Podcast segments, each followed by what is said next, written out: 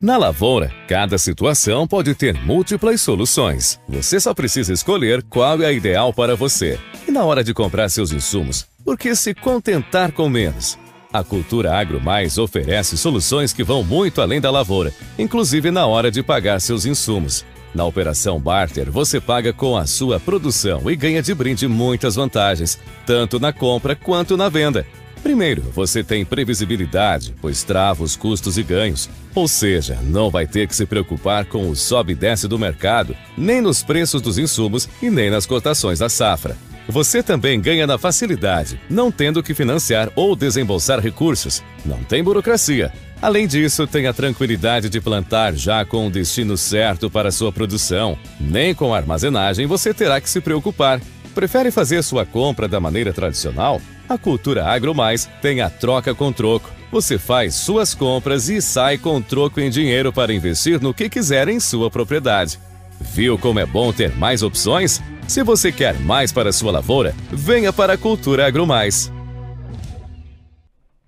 Fala, meus queridos! Chega pra cá, chega pra cá. Seja muito bem-vindo, seja muito bem-vinda. Está começando mais um Roots Podcast, o seu podcast agro. Esse é o episódio de número 50, hein? Eu sou o Douglas e aqui ao meu lado, meu irmão e agro-host, Ismael Andrade. Simbora, maninho! Simbora, né? Simbora! O ano tá acabando, Tá né? acabando! Tudo bem com vocês, pessoal? Tudo jóia? Esse episódio tá demais. Nós estamos aqui em São Paulo ainda, né, meu irmão? São Paulo, capital, na Avenida Paulista. Nessa série super bacana aqui, junto com o time da ICL, tá sendo maravilhoso. E nesse episódio, pessoal, nós vamos falar sobre algumas ações estratégicas diretamente ao produtor rural, né? Essas operações B2C, né? Que- Questão de equipes, lideranças.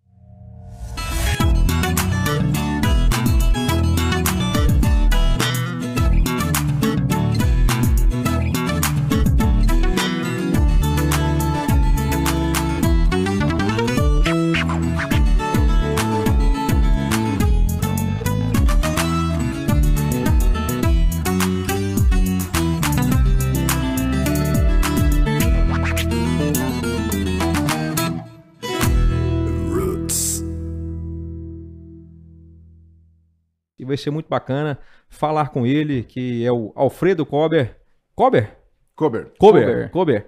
Natural de Santo Augusto, Rio Grande do Sul. É gaúcho, né? Eu pe- eu perguntei pra ele que é Grêmio ou Inter? Dizer que só torce pra, pra time de, de primeira divisão. é isso aí. É formado em agronomia pela Universidade Federal de Santa Maria, lá em Rio, Rio Grande do Sul. Possui especia- especializações em marketing pela FGV, liderança em negócios pela FGV e MBA empresarial pela Fundação Dom Cabral.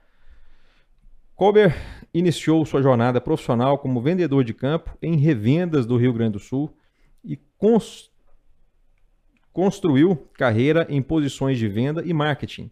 Fez parte de expressivas empresas como é, é, Rodia, Rodia. Rodia, Monsanto, Bayer, Dupont Pioneer, Multicom e Ara Fertilizantes. Na ICL, onde está desde 2020, ocupou a posição de diretor sênior comercial B2C na América do Sul, sendo responsável por liderar a área na região. Neste ano, 2022, assumiu a vice-presidência comercial do B2C da divisão Growing Solutions da ICL América do Sul. Alfredo, muito obrigado pela disponibilidade. Seja muito bem-vindo ao Roots, viu? Olá, Ismael. Olá, Douglas. Para mim é um grande prazer estar aqui com vocês e com toda essa audiência eh, do Agro Roots. Eu estou muito feliz, muito lisonjeado pelo convite. É né? um prazer realmente estar aqui com vocês. Maravilha. Vamos falar sobre esse universo aí que você faz a liderança, ô Kobe. Mas antes disso, a gente sempre gosta de entender a parte humana, né? A gente vê o peso da cadeira que você senta hoje liderando uma, uma grande operação, é extremamente importante para a ICL América do Sul. Mas é, é, o Ismael deu um- um- uma breve chamada na sua bio aqui. Conta um pouquinho para nós, como é que o Alfredo veio parar dentro do agronegócio, quais são suas raízes, né? quais são suas tradições, é, caminhando aí até chegar nessa, nessa posição de, de vice-presidente de uma divisão importante dentro da ICL. Bom, legal. Essa é uma pergunta eh, bem interessante. Né? Nós temos tempo, viu, Tem Kobe? tempo? Temos tempo. Tá bom, então se prepara. É, eu tenho, assim, quando se faz essa pergunta, Douglas, é interessante porque a minha família não é uma família que esteve diretamente ligada ao agronegócio, né? Eu comecei, eu fui, morei sempre numa cidade muito pequena e a gente tinha contato com a agricultura, né? Sempre fez parte importante da economia do, do município de Santo Augusto. E a gente tinha conhecidos, parentes que tinham lavoura, né? Então a gente tinha esse contato mais de final de semana, né? Mais como lazer. É, eu tomei a decisão de fazer agronomia é, na fila do banco para fazer a inscrição do vestibular. né? Olha só. Eu tinha dúvida em alguns outros cursos, né? Mas eu tinha alguns amigos e tinha alguns agrônomos da, da minha cidade que eram pessoas que eu admirava, né? É, e eu disse, olha, eu vou seguir esse caminho, vou, vou apostar nesse caminho, né? Tinha alguns am amigos que cursavam agronomia também. Mas que ano que foi isso? Kobe? Foi em 1987 87. que eu me inscrevi no vestibular, estava terminando o ensino médio, né? Então foi uma decisão que eu apostei, acaso, né? Assim, né? E eu fui me identificando com o curso, né? É, comecei minha carreira é, como vendedor, né? Fiz estágio numa cooperativa lá no Sul, em Ijuí, na Cotrijuí. É, fiz em Santo Augusto, na verdade, o estágio. Depois eu comecei a trabalhar numa revenda em Ijuí. E aí foi assim um, para mim um negócio apaixonante, porque o meu pai era do comércio, né? Então eu comecei em vendas. E meu pai era um joalheiro, relojoeiro, né? Vendedor nato. E vendia valor, né? Então, eu fui trabalhar, hum. primeiro, primeiro emprego em 92, quando não se plantava nada de plantio direto, não se fazia rotação de cultura no Rio Grande do Sul. Fui trabalhar numa revenda chamada Nutriplanta, do meu amigo Nadir Provence. E, e lá a gente vendia só produto pós-emergente, que não tinha utilização, vendia semente de milho que ninguém plantava e glifosato para fazer plantio direto que ninguém fazia plantio direto. Então Se precisasse era um... vender valor, estava no lugar certo. E aprendi muito também sobre o processo de convencimento, né? De você uhum. gerar demanda, de você fazer área demonstrativa, de você ter um bom argumentário, de você se capacitar. Então isso foi parte da minha formação. Depois eu fui trabalhar numa outra é, revenda chamada Agrofel, que é uma empresa muito forte no Sim, Sul. famosíssima. Uhum. E, e, de lá eu fui experimentando essa, essa questão da área comercial, né? Me identifiquei muito. E aí eu recebi um convite para trabalhar numa multinacional, que foi na Rodia, como RTV. E aí seguiu. Então, assim, a história é longa, né? Eu fiz 15 mudanças. Então, eu mudei de empresas, né? Mas e, e, durante essas mudanças de empresas, eu fui galgando posições na área comercial e marketing e fui mudando também de regiões. Então, eu vim para São Paulo, fui para o Mato Grosso, eu fui para o Paraná. É, eu fui para Goiás, eu voltei para São Paulo, fui para o Rio Grande do Sul. Eu fiz a voltei, brincadeira com né? o Itamar, cê, cê, mas você assumiu a posição dele. Que se precisasse da gente fazer um podcast para falar de mudança, é. ele era o Itamar especialista. Mas eu... pelo que eu tô vendo, você está com especialidade é. máxima. Aí, Olha, é, eu acho que a minha esposa ela poderia escrever um livro. Né? A Maruza, minha esposa, ela sempre diz, né? Porque é, essas mudanças também tiveram um impacto grande na família, né? Os nossos dois filhos. É, meu filho, com mais velho, com seis anos, ele já tinha feito oito mudanças. Né? Então foi um processo bem, bem interessante, mas a gente aprendeu muito com isso. Né? Hoje se fala muito no, dos profissionais que precisam ter repertório, né? E, e, quando a gente faz muita mudança, a gente aprende bastante, né? Exato. Então, é, quando eu comecei a, cultural, quando né? eu comecei minha carreira, se falava muito assim, não, é, pessoas que mudam muito, é, depois têm dificuldade no futuro né? As empresas não valorizam. Esse era o rótulo lá atrás. Exato. E hoje eu vejo que é uma coisa que me ajuda muito, né, no meu trabalho de como líder também, de trazer diferentes perspectivas, experiências, uhum. poder compartilhar com, com, as equipes, né? Então é uma coisa que hoje eu tenho bastante orgulho de ter vivido. Teve um custo para minha família, né? Sim. Mas graças a Deus também eles estão vivos, cresceram, né? Muito todinho e são dois meninos fantásticos aí que eu tenho muito orgulho. E a minha esposa também abdicou da carreira dela é, para poder para a gente fazer um projeto em conjunto, que é um projeto nosso, né? Então uhum. é, isso também é uma, uma coisa que a gente tem muita felicidade, né? De, de estar juntos nessa jornada. Então Maravilha. É isso. E tô aqui é, graças a, a, todos esses movimentos e caminhos que a vida me ofereceu. Maravilha. Bom, quero, ó, Faelon, um recado para você aí, ó. Você quer trabalhar em multinacional, quer crescer, que bom. Tem espaço para todo mundo, mas fique, fique atento aqui aos recados do, do Alfredo e, e e para saber que, que, que para cada para cada bônus tem um ônus também, né, né, Alfredo? Tem que abdicar de algumas coisas, né? E faz parte, né? Faz Acho parte que... do crescimento do profissional que quer almejar é, algo diferente, né? Isso é um, um, uma questão muito importante, sabe, Ismael? Porque hoje é, o, nós vivemos numa velocidade muito grande, né? E, e as pessoas têm uma ansiedade, né, para ver as coisas acontecerem. Na minha época, quando eu, você fazia entrevista para entrar numa empresa grande, é, você primeiro queria dar certo na posição. Né? Hoje, com uma certa frequência a gente escuta, né, da ambição das pessoas é querer ser o presidente, né? Então as pessoas já vêm com projetos e com uma perspectiva muito ampliada. Isso é muito bom, né? Mas acho que tem etapas que precisam ser construídas uhum. para que a gente possa se sustentar também é, nesse crescimento. Então, eu, eu sempre falo para as pessoas, é importante a gente fechar o ciclo, né? Tem um ciclo em que uhum. você tem o início, meio e fim na sua atividade, né? É, porque isso é chave para você poder depois galgar novos, e novas posições. Não só isso, é poder compartilhar Legal. o seu sucesso. Ah, porque o sucesso você precisa de um pouco de tempo também. Né? Uhum. É, as pessoas querem. A, a, em um ciclo de negócio, que o nosso negócio é longo, é um ano. Né? Exato. Se a gente, eu sempre falo para o time: se a gente vendesse bolachinha, né? É, a gente bota chocolate, tira açúcar, troca embalagem, reposiciona na gôndola, reprecifica em 15 dias a gente tem um novo produto. Aqui a gente precisa de um ano. Uma o safra. agricultor precisa acreditar, precisa dar certo, e aí você precisa mostrar para ele que deu certo, para depois ele voltar. Então, essa é uma etapa a ser cumprida. Né? E para o nosso desenvolvimento também tem esse tempo, tempo de plantar e tempo de colher. Né? Então eu, eu gosto muito de falar isso para a turma, porque essa ansiedade, às vezes, ela mais atrapalha do que ajuda, né?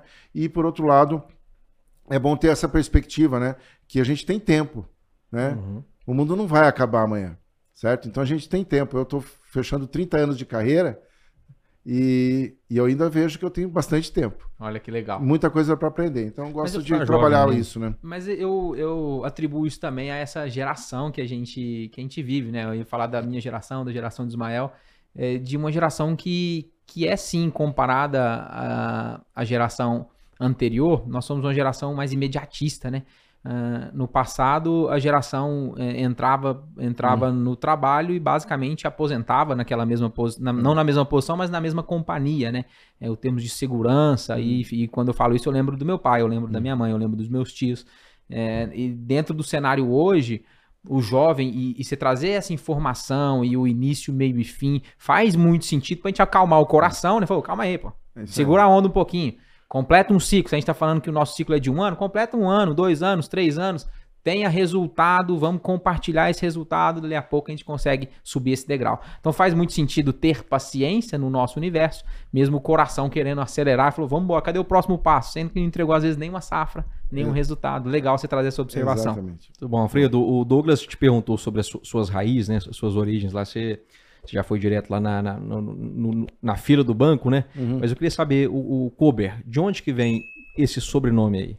Ok. Bom, é, é, o sobrenome é alemão. O meu nome completo é Alfredo Kober Neto. Uhum. Eu, a minha mãe é de origem italiana e como eu tenho o nome do meu avô, eu não carrego o sobrenome da minha, da minha mãe, que é Tonel. Então, os ah, meus irmãos sim. são Tonel Kober. Né? Tonel é italiano e o alemão é o Kober. Kober. É, então, a, a, minha família é originária da região de Santa Rosa, Rio Grande do Sul. É, e, e, e, eu nasci, na verdade, né? Minha, eu nasci em Itaqui. Itaqui é fronteira com a Argentina, hum. né? É, e, mas eu vi, fiquei lá um ano e pouco, quase dois anos, e eu me criei em Santo Augusto. E me identifico e digo que sou de Santo Augusto porque uhum. essa é a cidade que eu tenho no meu coração, né, onde eu aprendi muito a construir muitas amizades e, e tive muitas felicidades lá. Então, Itaqui eu não, não conheço, né, assim, uhum. muito, então, para mim, a referência sempre foi Santo Augusto. Mas a minha família, é, é, o meu pai foi, então, joalheiro, relojoeiro, né, ele já faleceu tem mais de 20 anos, e a minha mãe era professora, né, com cinco filhos, então ela também abdicou da carreira dela por um período, depois ela voltou a lecionar, né, e se aposentou como professora, mas quando ela tinha a escadinha de filhos, né, eu sou o segundo, Dedicou é, a vida para Ela tinha bastante confusão para administrar. né? Hoje em dia se fala muito da rede de apoio, né? Naquela tempo tinha rede na janela para não jogar os filhos, né? Então, assim, Legal, era muito puxado, né? Com cinco filhos pequenos, era muito, muito puxado. Meu pai tinha uma belina. E naquela época também não tinha os protetores, né, que a gente tem hoje. Sim, pra... do encosto de cabeça. É, então era um, começava aquela balbúrdia atrás da, da Belina, era um tapa só, pegava todo mundo. Né? Pessoal fazia assim. Então era muito puxado para educar né, os filhos, né? tinha algumas facilidades, mas a minha mãe teve uma, um esforço muito grande para fazer isso. Né? Então a gente sempre reconheceu o esforço deles na educação dos filhos e, e nesse apoio que, que nos deram, que são as coisas que a gente leva também. Exato, né? que legal, que legal. Muito bom, nosso abraço a todos aí, gaúchos, pessoas que, que, que nos seguem, que estão tá lá no, no, Sul. Alfredo, se a gente for pensar no, no cenário do agronegócio Brasil, até poucos anos atrás, vamos pensar na década de 70, o Brasil era importador de alguns produtos básicos, né? alguns alimentos básicos, e hoje um grande exportador para o mundo inteiro. E até 2050, nos próximos quase 30 anos aí, é onde está no Brasil o maior potencial uhum. para a gente conseguir alimentar a população que vai chegar praticamente a 10 bilhões né, de pessoas. O que, que você enxerga? Qual que é a sua ótica frente a esse cenário do agronegócio brasileiro, é, na sua opinião? O que, que você enxerga? Bom, é, você veja que, Ismael, eu acertei, né? Tava na fila do banco. Se eu tivesse na fila da loteria aquele dia, né? Talvez tivesse acertado na loteria, né? Porque eu digo que eu acertei na loteria da escolha que eu fiz também, né? Em 2005, eu assisti uma palestra do João Milbetin. É, e ele falou, assim, falando das perspectivas do agronegócio brasileiro, ele falou assim: olha, eu gostaria de, de morrer e nascer neto de mim mesmo, para que eu possa viver é, tudo que vai acontecer no agronegócio. Tá? Isso foi em 2005. Naquela época eu morava no Mato Grosso e foi um período muito difícil, né? 2004 foi um ano de enchente, né? Teve dificuldade na colheita, muita chuva. E 2005 os preços caíram muito, né? Gente, acho que era é, oito reais um saco de milho Nossa. naquela época, né? Então assim foi um período muito uhum. muito duro. E mesmo assim ele traçava um cenário muito Super positivo, otimista. Né? E, e, eu acredito que isso é, se deve muito né, às duas, a, a, duas ou três vertentes né, que são muito chave. Primeiro, é que nós vivemos num ambiente de, de, econômico que tem uma, uma instabilidade muito grande. Né? Então, nosso agricultor aprendeu e se profissionalizou a saber lidar com essas variáveis, né? a manejar a questão de investimento, tomada de recurso, a gestão de risco, né? fazer avaliações de nível de investimento, então uma velocidade com que ele toma hoje para botar mais uh, numa safrinha, ou tirar, mudar o híbrido, né? fazer Exato. esse tipo de, de ajuste. Agora a gente está escutando que no Sul, provavelmente o pessoal eh, vai atrasar um pouco o plantio para tentar pegar uma janela melhor em, em, em relação ao laninha que está previsto. Então, essa questão de tomada de decisão, ela, ela ficou muito grande. Então, isso empoderou muito o nosso agricultor para que ele possa realmente entender. Aí, a questão da tecnologia. Né?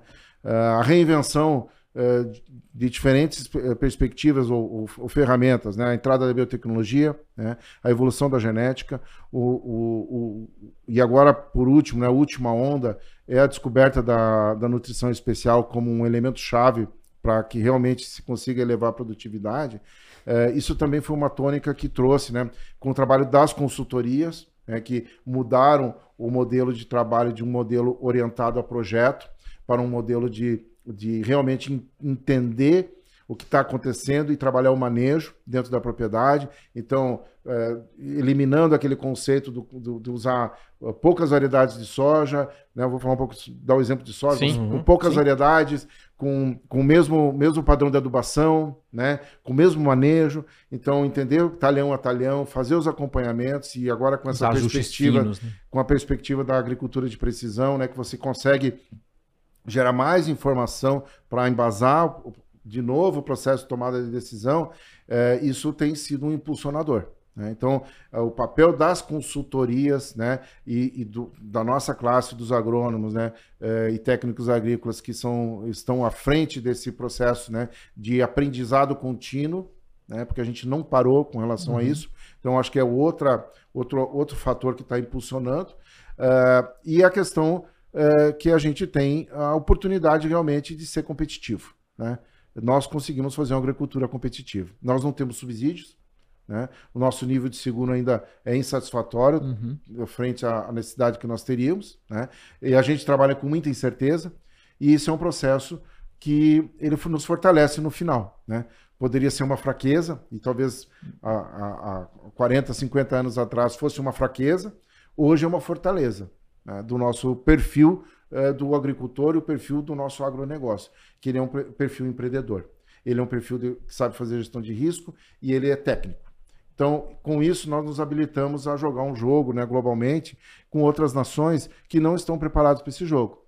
Com agricultores em outros locais que estão dependentes de subsídios, com economias que, que estão é, deficitárias em termos de, de, de, de, de tecnologia, né? que você não consegue é, estabelecer um processo para você melhorar a produtividade, produtividade de uma soja de um a dois anos, você está incrementando um saco na média, né?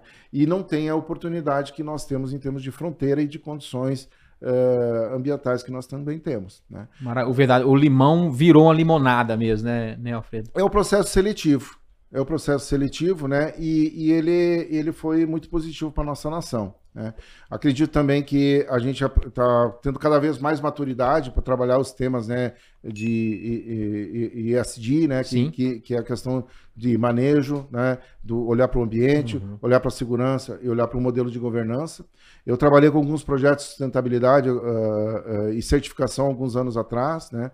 E para mim ficou muito claro, né? O primeiro impacto que teve era sempre na questão econômica para o agricultor, porque para fazer certificação você precisa ter todo um protocolo de acompanhamento. Exato. E isso gera conhecimento. É quando o produtor tem acesso ao conhecimento das informações da fazenda dele, como que as coisas estão acontecendo, e aí ele pode chegar e dizer assim, poxa, isso aqui eu estou fazendo e poderia fazer melhor, poderia gastar menos, poderia investir mais, isso dá mais retorno, isso dá menos, aqui tem desperdício, aqui tem ineficiência, né? Só consegue então, melhorar o que é medido, né? Exatamente. E esse conceito é a base de tudo, né? Porque a partir disso as decisões se tornam mais fáceis. No uhum. momento que você conhece e você entende, você toma uma decisão muito mais Exato. fácil. Eu sempre falo isso para o time, né? Na hora de fazer planejamento, a gente está num período final de planejamento agora. É, tomar decisão é uma coisa muito fácil. A parte difícil é acertar as premissas. certo? Exato. Né? Porque se alguém chegar, abrir a sala e dizer que está pegando fogo no prédio, a gente, qual que é a decisão? Vou sair correndo.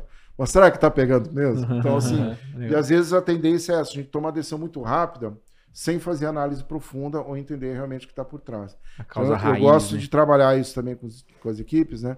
Então, assim, fechando a, a, a, o ponto, né? Acho que as condições que nós temos no Brasil, elas vão ser muito positivas ainda, Ismael, por alguns anos, né?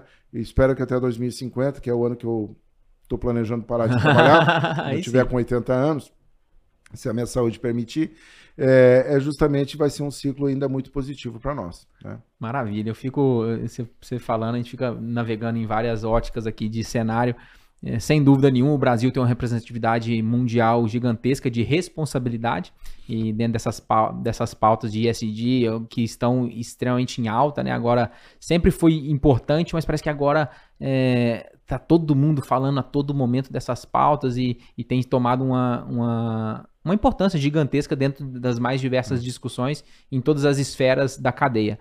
Mas já queria entrar um pouquinho sobre o universo de, de equipe, Okobe, uhum. e você hoje está como, está como vice, vice-presidente da área comercial B2C. Uhum. É, é uma... Eu queria que a gente pessoal que nos escuta, uhum. Eh, se puder materializar isso na prática, como, é, que, como é que funciona? O que, que, o que, que é estar sentado nessa cadeira? Como é que é gerir, é, imagino, toda a América do Sul do ponto de vista comercial, que lá na ponta a gente está falando de um produtor, de um agricultor que vai uhum. comprar uma solução ICL. Como é que uhum. chega, é, como é que esse fio, de principalmente comunicação, alinhamento Sim. estratégico, cultura uhum. organizacional, chega lá na ponta. Até mesmo o conceito B2C, que às vezes tá. tem muitas ah, pessoas sim, que, sim. Que, que, podem Legal. não compreender. O que é? Tá, antes de fazer essa vai lá, vai lá. resposta, eu vou dar um passo atrás, como se a gente tivesse um debate político. Oh, vou, boa. vou dar uma tréplica na, na, outra pergunta, tá bom? Mas é o seguinte, só do tema de ESG, eu acho que nós também, acredito muito que nós aqui no Brasil, nós temos que ter muito orgulho e não, não pensar que nós estamos atrasados.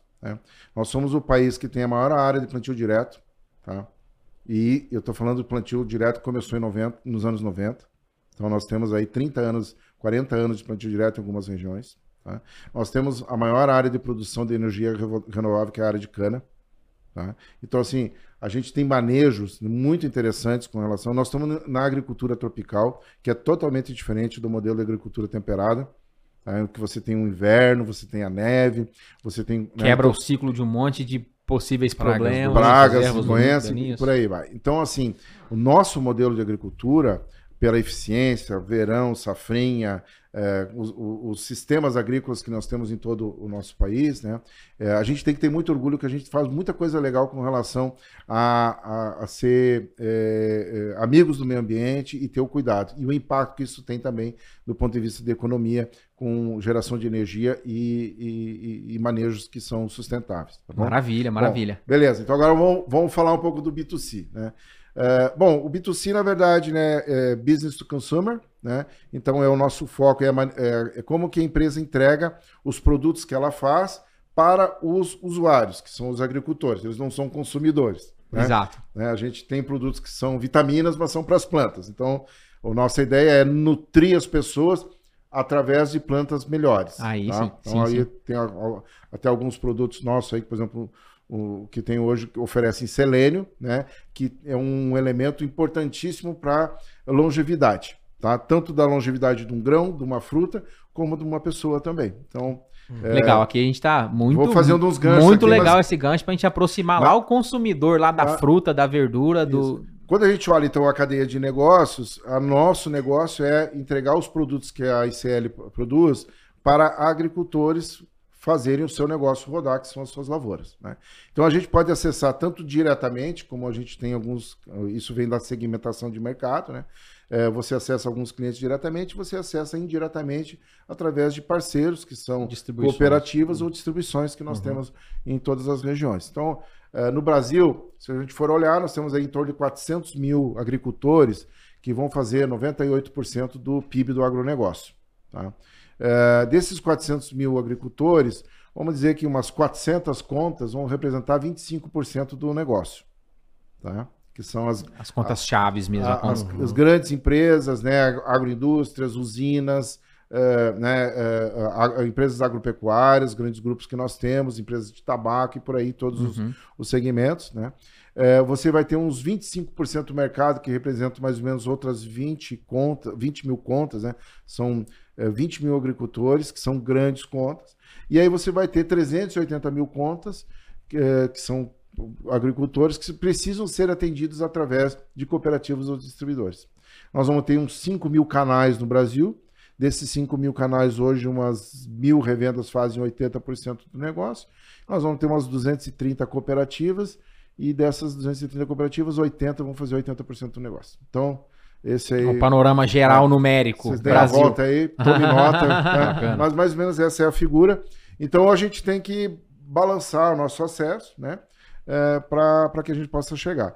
Nós temos uma outra área que a gente chama área de B2B dentro da empresa, que é uma parte da, uh, que é, fornece algumas matérias-primas para outras empresas que competem com o B2C lá no, no, no sim, mercado. Sim, sim. Tá bom? A gente vai falar disso com o Vitor Escoton sobre essa pauta bem é. específica é, depois. É, eu, eu não São gosto muito disso, mas o, é, mas o Vitor é meu amigo, então eu desejo sucesso para ele. Bem mais ou menos, né? Como a gente fala, né? Mas assim, então esse é um negócio que a gente busca eh, ter um balanço, porque também a empresa ela, ela tem as tecnologias, ela, ela desenvolve tecnologias.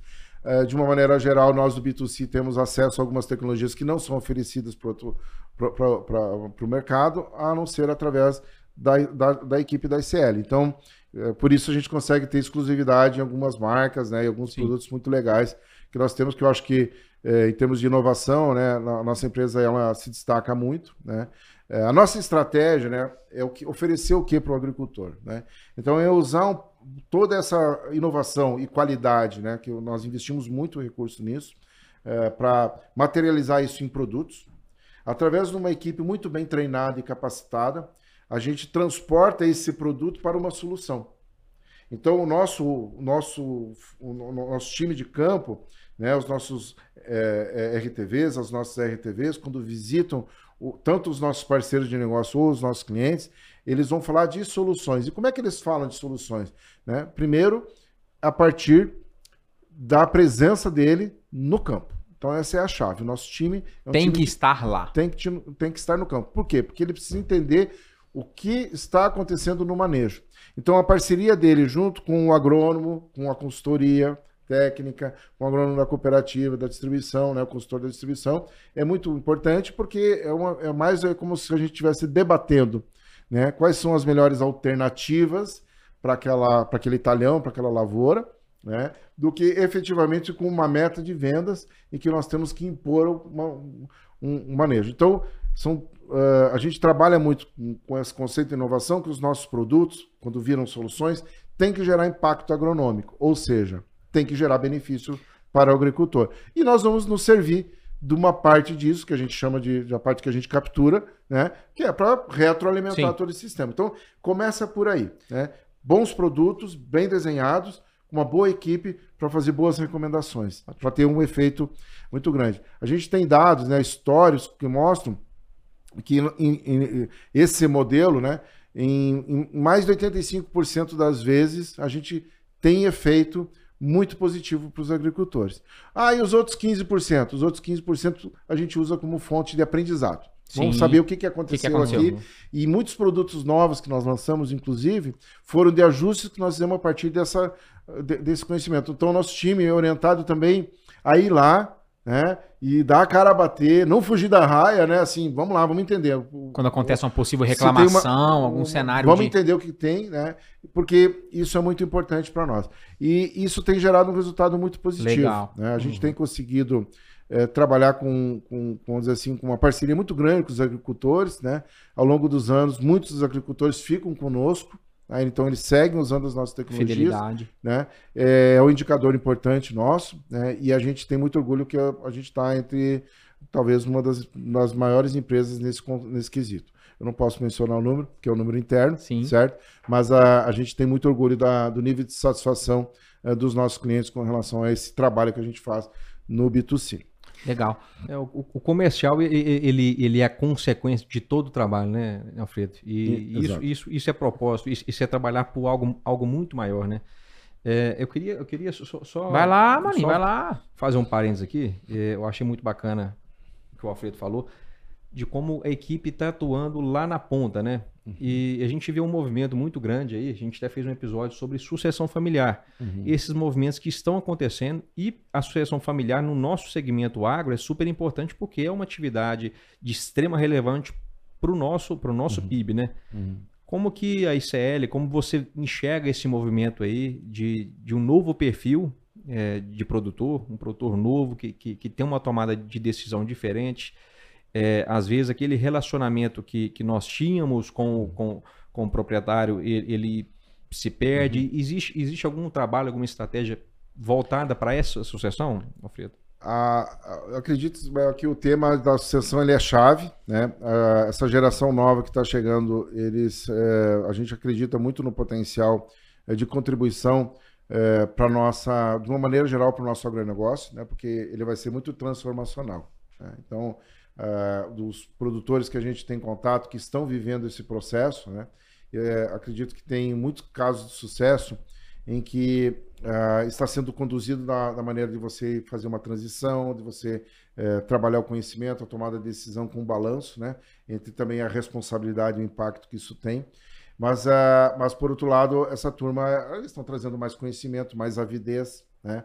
É, mais vontade de fazer as coisas, é, uma conexão maior com o entorno. Né? Então, isso é, trabalha muito mais. O, poxa, se tem um cara que está anunciando que está fazendo tal coisa, é, essa disponibilidade de pegar um carro, um avião e ir lá conhecer, entender, uhum. aprender. E estão fazendo a regra Sede subir, por conhecimento. De, de alguma forma, né? E isso para nós é muito bom. Né? porque nós tomamos para nós como responsabilidade, né, é, num mercado muito fragmentado, que é o mercado de nutrição especial, a gente quer ser uma das empresas, né, e, e acredito que estamos, sendo é, muito uh, felizes na maneira de fazer isso, eu já vou explicar para vocês por quê, é, de ser uma das empresas que é uma das definidoras, né, o termo em inglês é um shaper, né, é uma das uhum. empresas que vai moldar o modelo uh, desse mercado uh, em termos de trabalho para nutrição especial.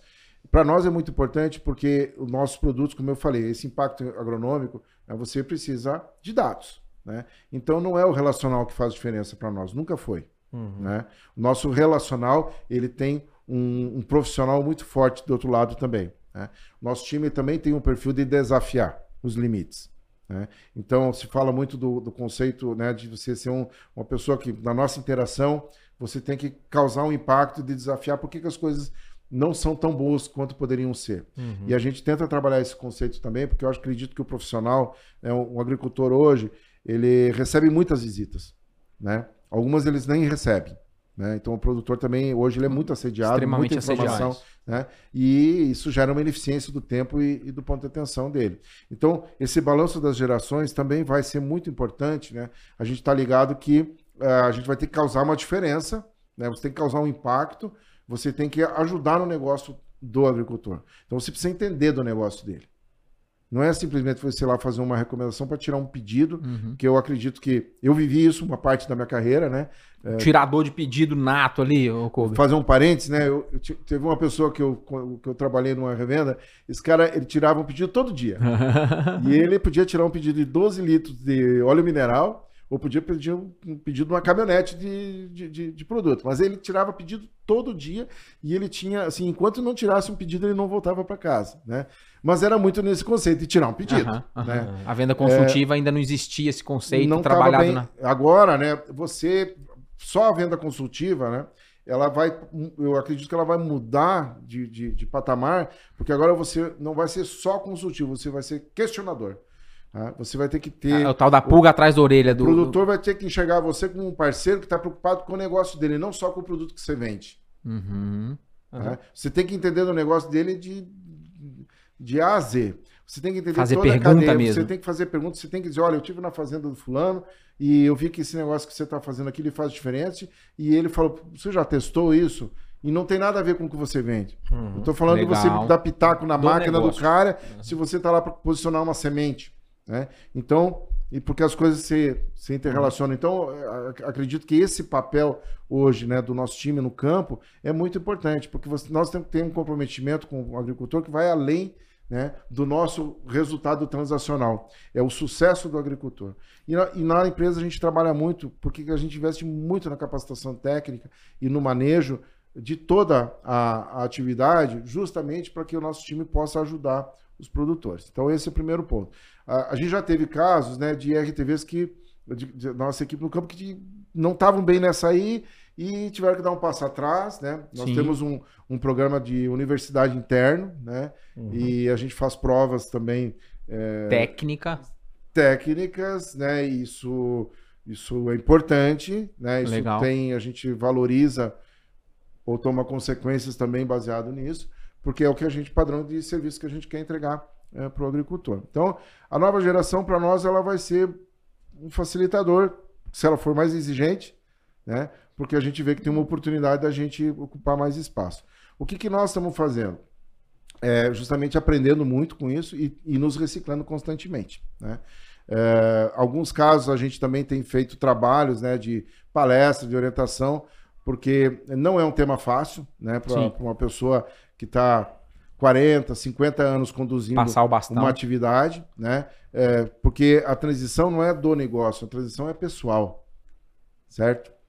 Você vai fazer o que depois? Então, que espaço você, você ocupa, né? Eu, eu, a Multicom foi uma empresa de consultoria que eu trabalhei, né? E, e eu, uma vez eu estava fazendo um trabalho no, no Paraná e perguntei para um, pro, agricultor. Eu subi na máquina dele, ele não tinha tempo para fazer entrevista comigo, eu subi na máquina e estava colhendo a safrinha. Eu perguntei para ele, o que que, que, se, que é a sua preocupação para os próximos anos, né? Ele chegou a frear a máquina, assim, aquela baixada, né? E ele disse, rapaz, céu, essa pergunta aqui, essas horas... Você mexeu com, com o coração disse, dele. A, minha, a minha preocupação é a minha filha, porque a minha sucessão, porque eu tenho duas filhas, uma faz odonto, né, tá, vai ser dentista, e a outra está fazendo agronomia. Mas ela, poxa, nós estamos colhendo, ela veio aqui hoje, deu duas voltinhas aqui, pegou a caminhonete e foi embora. embora, né? Aí a gente começou a bater papo e coisa. Eu falei para ele: olha, o senhor já parou para pensar que o que ela vai fazer quando ela assumir a fazenda vai ser, vão ser coisas diferentes do que o senhor faz? E tem coisas que o senhor faz, e talvez coisas que o senhor não faz, como, por exemplo, toda a parte de planejamento, que hoje o senhor tem alguém que faz para o senhor.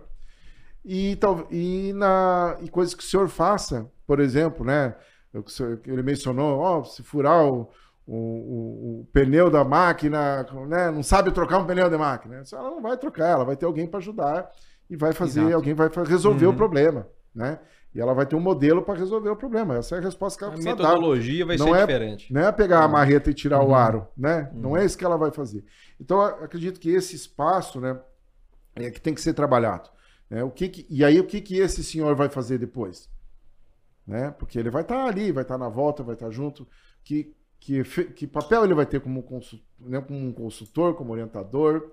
Um né? Que atividade, ali. que atividades ele vai ter. Então, esse balanço Esse do é o peso. processo, né? Porque não é uma questão de um toma lá e dá cá e, né, assim, um, um- tomar uma- um poder. É como você dis- redistribuir isso e ganha com isso. Porque 40, 50 anos de conhecimento a gente não pode jogar fora, Uhum. certo? E toda a vontade e avidez que tem pela juventude que está chegando, ela precisa ser eh, embasada e lastreada com isso. Então, acho que esse é o balanço ideal né, e que eu tento sempre passar também eh, quando sou questionado sobre o tema, é saber trabalhar isso aí. né? Eu tenho dois filhos, um de 21 e 22 anos.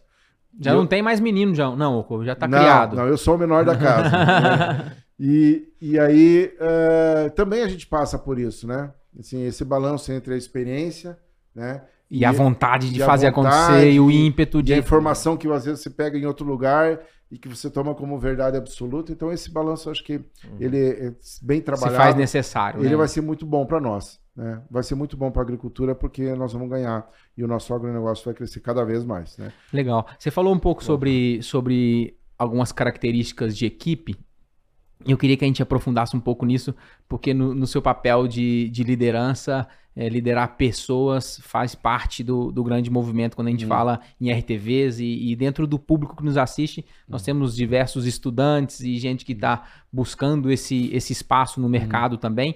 É, eu queria que você trabalhasse um pouco é, essas características, como é que funciona? Você falou de capacitação, de universidade, mas o, como é que funciona esse universo é, é, da linha de frente, a parte motivacional, a parte é, de como manter uma equipe engajada. É, acho que existe um, um desafio aqui de, de passar adiante a cultura e o que, o que a empresa, enquanto corporação, quer que. Qual mensagem que, que a empresa quer que chegue de fato lá na ponta. Como é que funciona essa, essa- esse movimento? Essa é uma pergunta bem, bem interessante, porque é, quando você está mais próximo, né, no, no dia a dia, você está no campo, por exemplo, uma liderança comercial que está mais ligada no negócio, uma, uma gerência Regional, lá? regional, né? É, acredito que existe um processo é, diferente né, da posição que eu tenho. Sim, exato. Mas ah, ah, a, minha, a minha experiência e, e as coisas que eu gosto de fazer, acredito que o, o bom líder é aquele que entende das necessidades do cliente e das necessidades da sua equipe, né?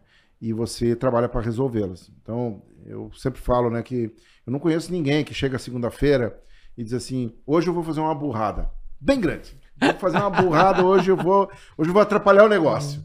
Hoje eu vou fazer uma coisa feia aqui, né? Todo Também- mundo tenta acertar, É, né? porque também ninguém bota isso no LinkedIn, no Insta, né? Certo? Então, Ninguém mostra. ninguém mostra, né? Apesar de ser uma boa fonte de aprendizado. Então, partindo do princípio que ninguém faz as coisas erradas porque quer, né?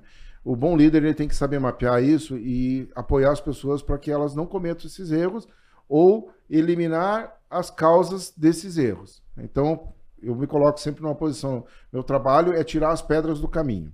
tá?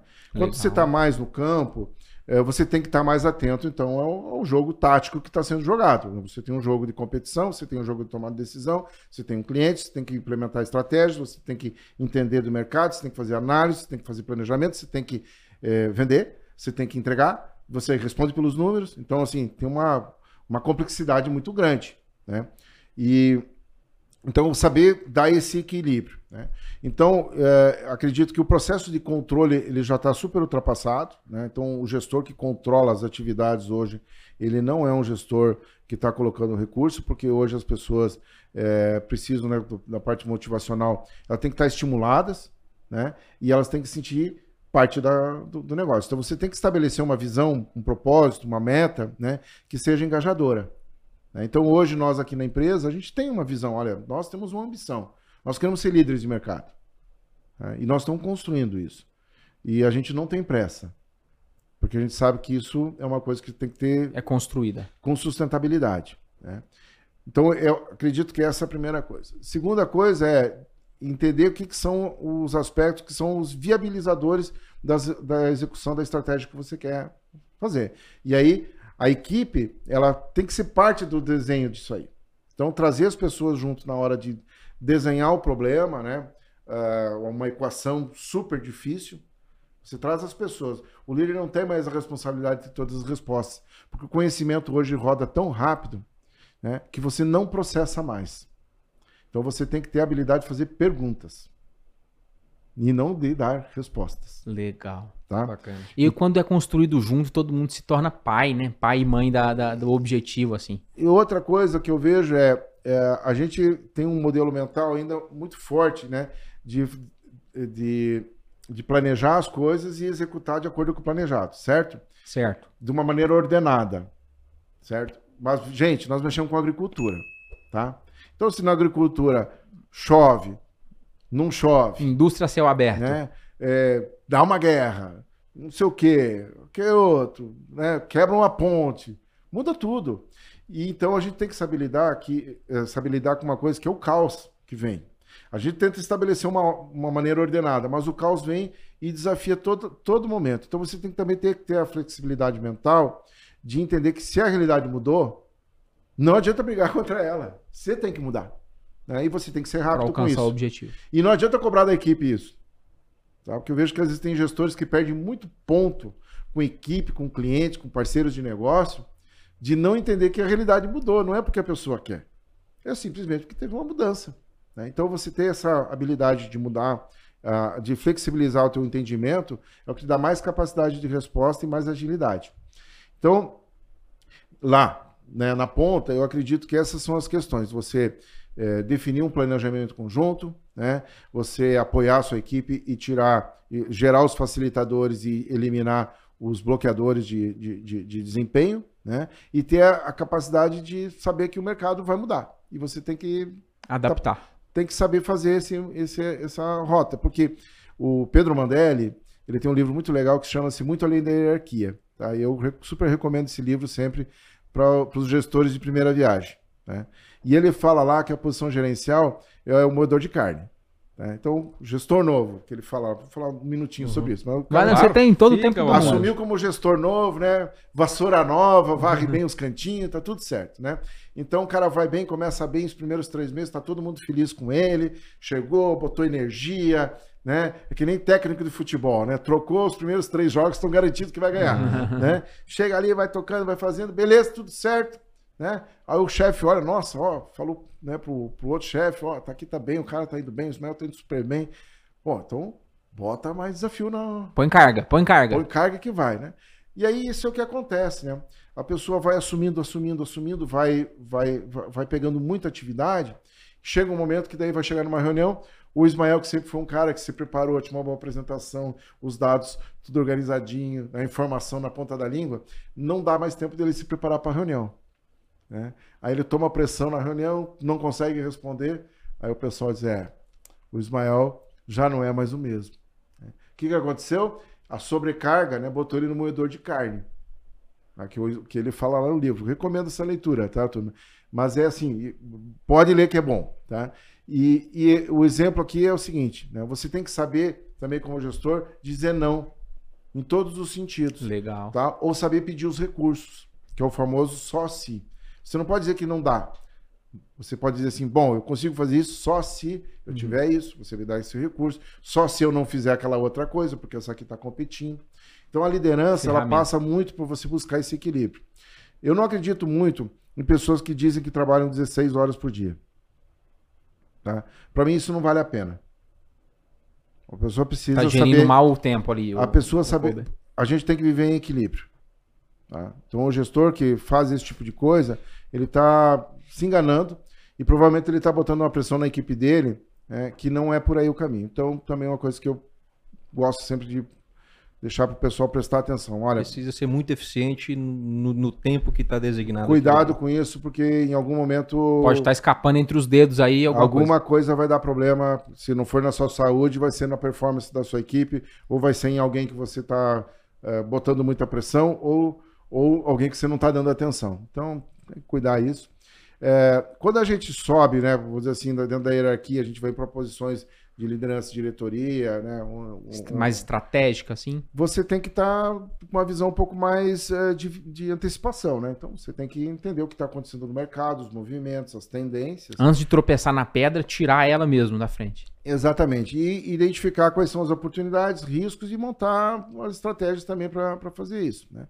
E você vai atuar muito mais também como um formador. Né? Então aqui você vai estar tá orientando as pessoas, compartilhando com as pessoas né? e desafiando no nível que, que, que elas necessitam para fazer o seu desenvolvimento, eh, você vai desafiando o negócio. Né? Então, meu papel aqui hoje é o que? É desafiar a turma. Né? Tem oportunidade, eu quero fazer mais, eu quero ser líder, então a gente faz isso. E o que, que a gente usa para estruturar? Eu acho que essa é a parte legal, assim, que eu, que eu tenho muito orgulho de ver o trabalho que nós estamos fazendo na ICL, que, que nós, na verdade, em algumas coisas a gente está dando muita sequência, né, porque já faz parte do DNA uh, da empresa de muitos anos, uh, mas com a chegada da ICL uh, há um ano e pouco atrás, para nós, nós temos um, um, sentimento de potencialização né, de, de tudo isso. Né? Então, a gente trabalha muito, muito forte a questão de governança, né? E aí nós temos do mapa o selo Mais Integridade, né? que para nós é um, é um certificado né, do mercado que a gente atua que, é, que nos diferencia. E somos a única empresa que tem esse selo por três anos é, no nosso Consecutivos. Setor, tá? Uhum. É, tem outra coisa que é a questão da inovação.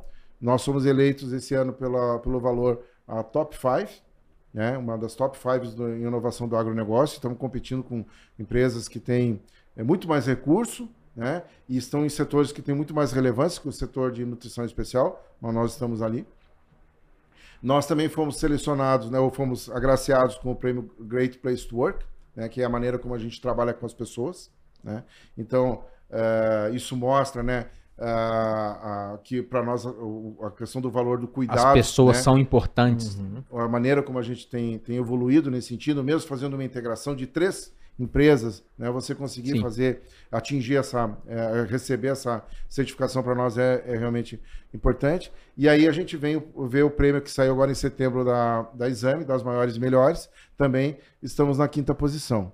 Olha né? só. Então quando você olha um, um, um, monte de sinais desses aí, né? Estamos no caminho certo, né? Exato. Aí alguém vai fazer uma pergunta, tá, mas e o cliente nisso tudo, né? Aí vem a cereja do bolo, que aí eu chego a ficar né?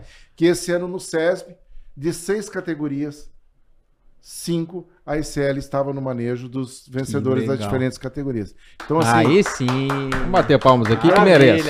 Então, isso, isso, isso aqui é um. É um é, é, eu, acho, eu acho tão bacana, eu vou até interromper, porque isso aqui é um, é um, é um. Não é simplesmente uma cereja do bolo, é um trabalho de tantas pessoas, de tantos departamentos que. que você vem falando de uma sequência de selos, ah, mas selos, mas o, qual que é a importância disso? Isso mostra que realmente está tudo, tudo, no alinhado, caminho certo, está tudo alinhado, está tudo convergindo, né? Voltando no primeiro ponto que eu falei da nossa estratégia, é a nossa estratégia da inovação e do serviço funcionando. Tá? Então, assim, é, esse contexto é o contexto que amarra né, um pouco do que a gente tem feito, que nós temos muita satisfação.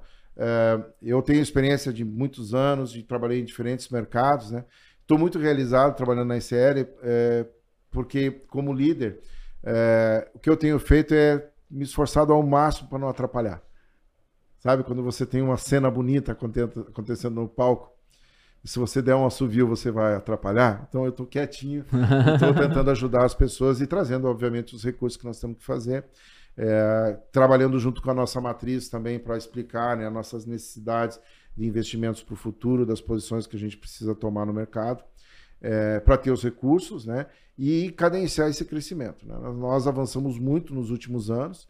É, a gente é, tem alguns indicadores que mostram né, que gente, esse sucesso ele ele está vindo também é, de um crescimento nos negócios, na qualidade dos negócios, no, no montante de negócios também é, por uma melhor cobertura de mercado, por, por um aumento de portfólio, né? trabalhando um pouco do que o nosso time de inovação traz para a gente. Né? Então, estamos lançando temos lançado produtos novos, é, lançamos o NutriFlow, é, que é um produto é, para plantio de safrinha, para o pessoal que está aí na iminência plantar safrinha. Planta né? ou não planto? Planta ou não planto? Esse produto, quando foi lançado nos Estados Unidos, a tecnologia foi reconhecida como inovação do ano, em 2019. Tá? E ele está aqui no Brasil, já, já, já tem conseguido também um grande espaço de mercado. É, a gente lançou ano passado o Nutridu, que eu estava mencionando, que é um produto que tem, a, a, a, além de ter todo o efeito né, é, de, de, de melhoria na planta, ele traz ainda componentes do selênio, que Sim, tem um efeito. Parte na, nutricional. No, que tem um efeito uh, nutra, nutracêutico, né? Que é você entrega um nutriente de uma fruta, por exemplo, uma laranja, o suco que você vai tomar, ele vai ter a concentração, uh, vai entregar o que o seu organismo precisa de selênio para ter uh, os benefícios né, do, desse elemento dentro do, do nosso é, organismo. Então, é uma coisa importante. Estamos lançando o Keep Green, que é um produto que, é, para a cultura do café, ele promete muito em termos de, de efeito, né, em, em melhorar a capacidade da planta de suportar a, a, as temperaturas e os efeitos é, negativos. Abióticos. Né? Então, eu acredito que vai ser um, um, um produto que também vai ter muito sucesso. Né? Eu é, vamos, vamos, o nosso time está empenhado em fazer o trabalho de campo agora, vamos ver, mas é, a gente está muito feliz. Estamos trazendo também da ICL alguns produtos como o Potash Plus, né, que é uma mistura do polissulfato com o cloreto, que ajuda você. Você pode aplicar esse produto no plantio, na Olha linha só. de plantio, porque a dose de cloreto dele inicial é menor, e depois ele vai liberar o o cloreto mais dentro do, do ciclo. Então, assim, são coisas muito interessantes e também nos coloca numa posição mais forte né, na cultura, não só na cultura da soja, com todas as culturas que, que demandam né, por fontes de, é, de, de, cloreto e, enxofre, é, cálcio e magnésio, né, com, com, com, com, uma posição melhor para a gente operar. Então, a gente está tá muito feliz né, em estar tá conseguindo, em estarmos conseguindo construir um, com o que a gente já tinha, um resultado, né? mas ao mesmo tempo fazer os investimentos e, e manter esse, essa linha. Então, nosso papel de liderança né, é desafiar essa turma, oportunidade tem, né, e dar os recursos necessários para que eles possam. Bora fazer acontecer. É Você está dando uma, uma, uma, breve pincelada em cenário de futuro, mas espera aí que já já a gente vai abordar melhor esse, esse universo futuro. Eu esqueci de te entregar mais uma vez aqui, queria ter entregado o café no início do, do nosso bate-papo. Trouxemos um mimo aqui, um presente para você, ô Kobe. Hum. Um cafezão super especial da nossa parceira Baú. Pra você poder nossa. degustar um cafezão aí de extrema qualidade. Você é bebedor de café. Nossa, hein? Esse é especial, hein? Parabéns. Um boné também pra você Muito tampar do sol aí quando você for acompanhar a liderança no campo aí, o, o Kober. Um boné do Roots. Vamos aproveitar. Bonita, aí sim, ó. Quase do Inter, né? um obrigado. vinho. Vamos aproveitar esse momento, meu irmão. Vamos dar um, um, um refresco aí, porque o, o Kober já deu diversas aulas para nós em Demais, vários, em vários sentidos. Vamos falar. Vamos falar aqui um pouquinho, pedir um, uma licença um minutinho pro Kobe para a gente falar dos nossos parceiros, o, o Kobe. Bora. Vamos falar aqui da Baú. A Baú, que há 37 anos atua no mercado, no agro brasileiro, são especialistas na produção dos mais nobres cafés que o Cerrado Mineiro há de produzir, com bastante sustentabilidade humanização, mesclando a, a, modernidade dos dias atuais com as suas raízes, com as suas tradições. A Baú ela é especialista, é, a Baú ela é referência em vários mercados do exterior e também está presente nas mais diversas cafeterias do nosso Brasil quer conhecer um pouquinho mais do universo da Baú, ficou curioso para entender eh, esse universo de produções de café, posiciona o celular no QR Code que está na sua tela, você vai cair direto nas redes sociais deles para acompanhar esse grande universo de produção de café. Um abraço a todo o time, a toda a família Baú. Simbora, vamos falar da Anatomic Gel, nossa mais nova parceira, né, meu irmão? Vamos lá, vamos lá. Você aí que é do agro, né, ou que, que tá aí trabalhando no escritório, enfim... Você já conhece as botinas e botas da Anatomic Gel? Eu, Douglas, a gente já usa tem praticamente 10 anos e é um prazer que, além de cliente, agora a gente também é parceiro de algo que nós conhecemos, né, meu irmão? É isso aí. As botinas e botas da Anatomic Gel, pessoal, são confeccionadas em couro de altíssima qualidade, além do fato do revestimento interno também sem couro, que garante maior absorção contra impactos e conforto. Se a inovação é o DNA da ICL, conforto está no DNA aqui da, da, da Anatomic Gel, tá, pessoal? E pensa nos calçados com estilo, viu? Outro detalhe que a gente pode destacar, eu vou até pegar aqui, ó. Esse aqui é um exemplo de, de uma botina, né? Outro detalhe que a gente pode destacar aqui, ó, são o, o solado, né? Produzido em borracha gel, que torna o produto muito mais resistente e durável. Olha para vocês verem que, que bacana, pessoal. Anatomic Gel tá no Brasil, tá, já está há 25 anos no mercado, pessoal e se propõe a produzir botas e botinas masculinas mais confortáveis do mercado. Então, homens de todo o Brasil e vocês mulheres também, se quiserem presentear os homens aí, ó, é, não perca a oportunidade, porque vale muito a pena essa experiência. É só acessar o, o QR Code que está aí na sua tela, que você já vai ter direito, é, é, é, você vai cair direto lá na loja da Anatomic Gel, você vai usar o cupom de desconto ROOTS10 com 10% de desconto, né, meu irmão? É isso aí, maravilha. Vamos falar também da Cultura Agromais, maninho. Oh, vamos lá falar. Alô, Carlinhos, alô, César, alô, Antônio. A Cultura Agromais é uma empresa com soluções agronômicas, financeiras e tecnológicas para as lavouras do nosso Brasil. Tem como lema entender, acompanhar e entregar o que há de melhor ao produtor, que nós sempre falamos que é o nosso grande protagonista né, do agro. A equipe está presente no campo buscando sempre agricultura com identidade, serviços e soluções para atender com qualidade.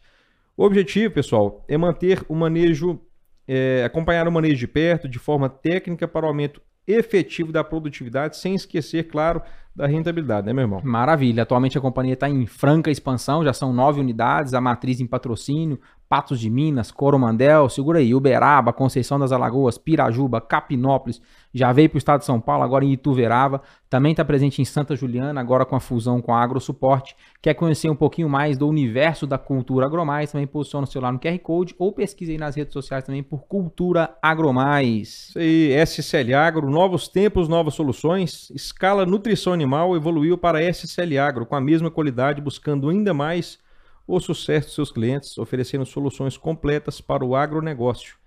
A escala Nutrição Animal evoluiu sempre em mão da parceria que você já conhece, tudo isso pensando em um futuro melhor para todos. Evoluir sempre, essa é a cultura da SL Agro. Conheça essa evolução acessando o QR Code que está na sua tela, né, meu irmão? Maravilha, um abraço a todo o time da SL Agro também. Para finalizar o nosso grupo, o nosso time de parceria, vamos falar da Faelo Filmes. Alô, nosso produtor, tamo junto, produtor. A Faelo Filmes é uma empresa especializada em eternizar grandes momentos, como esse que está acontecendo aqui agora. Estão há mais de nove anos atuando no mercado de Patos de Minas e região. Tá ficando obsoleto essa mensagem de Patos de Minas e região. Nós já estamos cá na, na Avenida Paulista, o Faelo Filmes é, são levam né, o que há de melhor é, para o mercado em filmagens de casamentos, eventos empresariais, transmissões de lives, para o nosso cenário agro também fazem captações de imagem por drone.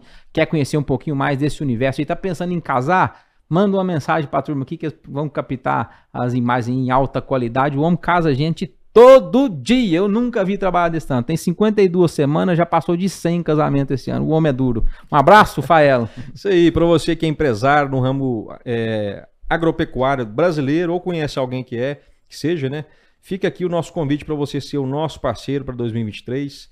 Nós já estamos planejando o ano e 2022 foi um ano ótimo, né, meu irmão? Para a gente aprender a lidar com essa ferramenta, levar o Roots, levar essa mensagem água para tanto lugar do Brasil. E em 2023 nós vamos aí realmente estar totalmente no nosso território brasileiro, né, meu Maravilha, irmão? esse é o. Entre em contato com a gente aí. Esses são os nossos anseios. Para você aí que é CPF, que está do outro lado da telinha e quer apoiar também esses dois irmãos do agro, você também pode contribuir é, acessando né, o, nosso, o nosso Clube Roots, que é um clube de assinaturas. Também você posiciona o celular no QR Code ou clica aqui no link logo abaixo. Você vai ser direcionado direto para a plataforma do PicPay, que é uma plataforma de pagamento. Você faz um cadastro rapidão. Lá tem um cardápio de opções para você escolher é, uma opção para você auxiliar financeiramente a partir de R$ reais por mês. Você ajuda esses dois manos do agro a passar essa mensagem. É, e para você aí que está pensando que esse recurso, que esse dinheiro vem para o bolso meu e do Ismael, que nós estamos ficando rico com o Clube Roots, como é que, como é, que é essa história, maninho? Rapaz, isso aqui é investimento e, e, a gente faz questão de, de, de, investir até do nosso bolso, né, meu irmão? Porque o nosso propósito é realmente, nesse início aí, fazer com que esse projeto ele chegue a todo o Brasil e a sua contribuição vai de encontro ao nosso propósito, que é levar a mensagem agro para todo o canto do Brasil, tá bom? Maravilha. É investimento, a gente a está investindo em muito. Muito obrigado a todos vocês que já fazem parte do, do Clube Roots, que nos apoiam aí e acompanham os nossos conteúdos semanalmente. Hoje a gente está aqui mais uma vez na Avenida Paulista, estamos aqui no escritório da ICL, conversando com diversas lideranças aqui do, do movimento da ICL Brasil. Hoje conversando com o Alfredo Kober, que direciona todos os trabalhos de B2C, que já deu uma aula pra gente aqui, né, Maninho? E já caminhando aqui pro, pro encerramento, ô Kober, eu queria Você falou um pouquinho sobre cenário de futuro, você falou um pouquinho sobre cenários de inovações, citou alguns diversos produtos dentro desse, desse uhum. universo de portfólio, mas é, como é que a gente encerra dentro de um cenário é, de otimismo que a gente está enxergando o agronegócio brasileiro com diversas oportunidades? É, a gente já falou aqui, tivemos a oportunidade de falar sobre fusões, aquisições e cenário de crescimento. Como é que você enxerga e qual é a sua mensagem assim, de futuro para o nosso cenário do agronegócio, cenário para os agricultores, cenário para os profissionais que estão envolvidos dentro do meio? Ficou fácil agora, né? é, bom, como a gente já está no final do ano, né? Acho que a gente tem que. Primeiro, eu queria ter a oportunidade de agradecer uh, a vocês, né? E também a todos os nossos parceiros, é, porque a gente constrói nosso negócio safra a safra, que nem os nossos, tal qual os nossos clientes. Né? Nosso, nosso cliente constrói o negócio dele safra a safra. E acredito que a gente tem que pensar assim também, né? Então, a perspectiva é muito positiva ainda para o nosso negócio, o setor como um todo, ele deve continuar crescendo. Nós vamos ter, né, sempre a gente olha qualquer gráfico do agronegócio brasileiro, ele tem os seus pontos de crescimento, né? Acelera, depois tem os ajustes, né? E isso é, é totalmente esperado. Há uma tendência de crescimento ainda muito grande, né? Porque nós temos fronteira, do ponto de vista eh, não de abertura de área, mas eu, eu, eu penso muito na fronteira em oportunidade de aumento de produtividade. Né? Então, é, é, toda área que, que ainda precisa ou que tem o potencial de produzir mais é uma fronteira para quem trabalha com tecnologia. Né? Então, nós temos ainda muita oportunidade. Nós temos uh, uma situação, uh, vamos dizer, de macroeconomia que ainda é muito favorável para nós para os próximos anos. Né? Então, o cenário ele continua sendo positivo. ah, os juros subiram, a gente sabe lidar com isso. Né? Ah, o, o, as commodities com o cenário de inflação global, elas não devem ter um impacto muito grande é, para os próximos anos. Então, as perspectivas elas são positivas. Né? E, e, são as condicionantes externas que nós precisamos. As condicionantes internas nós também temos. Nós temos recursos. Né? Uh, o, o, nosso negócio se desenvolveu muito na, na questão da, do, do aporte de recursos né, financeiros. Então, hoje, a formação da safra, o financiamento da safra, o modelo, né, as ferramentas financeiras que os agricultores usam hoje para ou, ou, tomando recursos, usando capital próprio, ou fazendo trocas, né, isso, isso já é um, um, um está dominado. Né, é, são, são ferramentas que em muitos lugares do mundo o pessoal nem entende ainda como é que se faz um barter. Né, e a gente aqui já tem muitos anos consolidando é, essa operação. A, a perspectiva é muito, muito positiva. Mesmo esse ano, né, que tem uma, uma grande preocupação, é, uma, uma, vamos dizer assim, o pessoal, é, a gente viu uma diferença em relação ao último ano, né?